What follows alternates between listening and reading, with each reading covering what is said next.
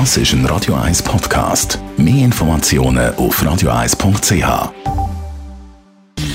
Gesundheit und Wissenschaft auf Radio 1. Unterstützt vom Kopfwehzentrum Irlande Zürich. www.kopfwww.ch ich kann euch sehr ans Herz legen, unsere Wissenschaftssendung, die es da gibt, jeden Tag, um 4 mit dem Jan von Dobbel und dem Beat Glocker, dem Gründer vom Internetwissensportal higgs.ch. Da geht es um die wissenschaftlichen Aspekte vom Coronavirus. Zum Beispiel Swisscom, wo probiert das Virus digital zu bekämpfen, zusammen mit dem Bundesamt für Gesundheit in einem Pilotversuch. Kommunikativ hat man da aber noch nicht wirklich viele Informationen dazu bekommen.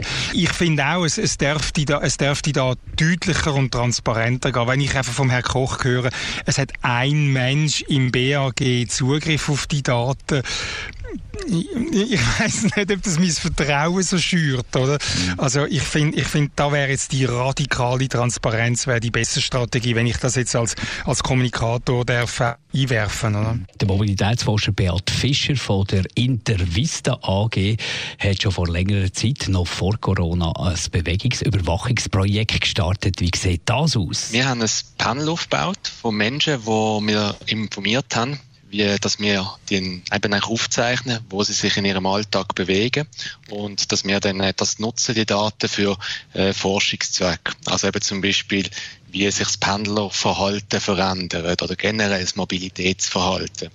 Und das Panel, das umfasst 3000 Menschen, die eben da eigentlich bereit sind, ihre Daten zu teilen und dann auch monatlich dafür incentiviert werden. Und sieht Sie da einen Unterschied vor und nach der Bundesratsverordnung? Da sieht man sehr große Unterschiede. Also vielleicht eine durchschnittliche Tagesdistanz, die jemand zurücklegt. Das haben wir so im Februar, also bevor jetzt eine Krise bei uns angekommen ist, ist das etwa vielleicht 40 Kilometer gewesen. Äh, das ist jetzt also nach der Maßnahme oder nach der Verkündung von der Maßnahme am 16. März ist das wirklich stark eingebrochen. Wir sind heute vielleicht noch etwa bei 17 Kilometer pro Tag die ein durchschnittlicher Schweizer zurücklegt. Die nächste Ausgabe von dieser Wissenschaftssendung rund um ein Coronavirus mit dem Jan von Dobbel und dem Wissenschaftsjournalisten Beat Glocker von x.ch gibt es heute Nachmittag ab der 4.